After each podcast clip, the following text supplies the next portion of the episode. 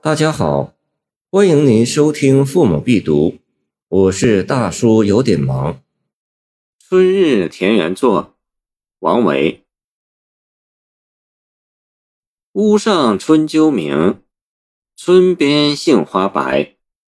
池府伐远扬，荷锄战泉迈。归雁时故巢，旧人看新历。林山忽不遇，惆怅思远客。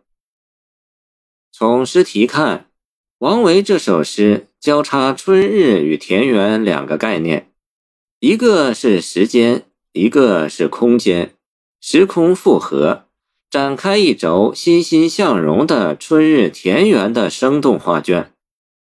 诗前六句写田园春景，首联写田园的外部环境，颔联写田园的农事活动，颈联写田园的家居生活。一幅幅动态的画面，从物候、时令节气、农事活动以及人物特写由远而近，配以自然的节律、天籁的音响，构图布景。调光设色，充分发挥了诗人的绘画、音乐方面的天赋，把诗中有画、画中有诗的特点发挥到了极致。其中最引人注目的是白描手法。白描主要是靠线条勾勒形象，简洁明净，一般不着色彩，不是渲染。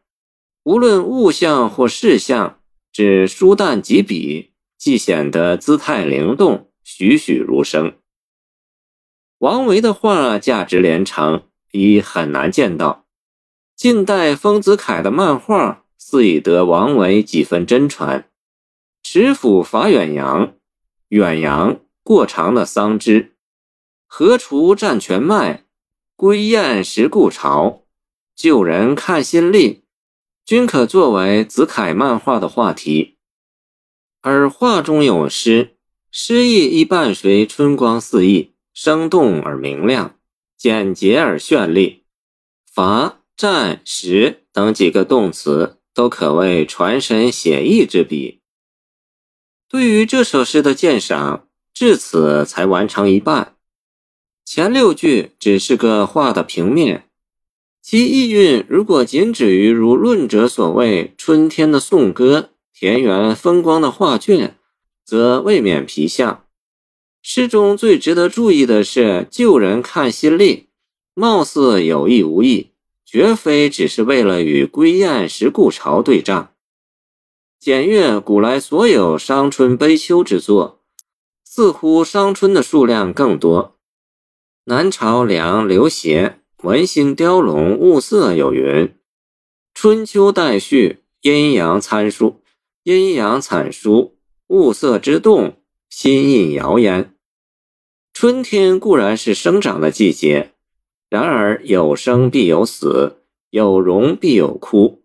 春来春去，花开花落，最易触发伤感。杜甫《曲江二首》云：“一片飞花减却春。”晏殊《浣溪沙》一曲新词酒一杯云。无可奈何花落去。春天固然能给诗人带来愉悦，也可能带来伤感与悲哀。春花易落，往事难再，时间是长流水。相对于新历而言，所有看历者都是旧人。归雁飞来，故巢虽在，而人事却非。敏感如诗人，能不感慨系之？所以，迎春也好，伤春也好，惜春也好，都出于对于生命，包括对亲友的眷恋与真爱。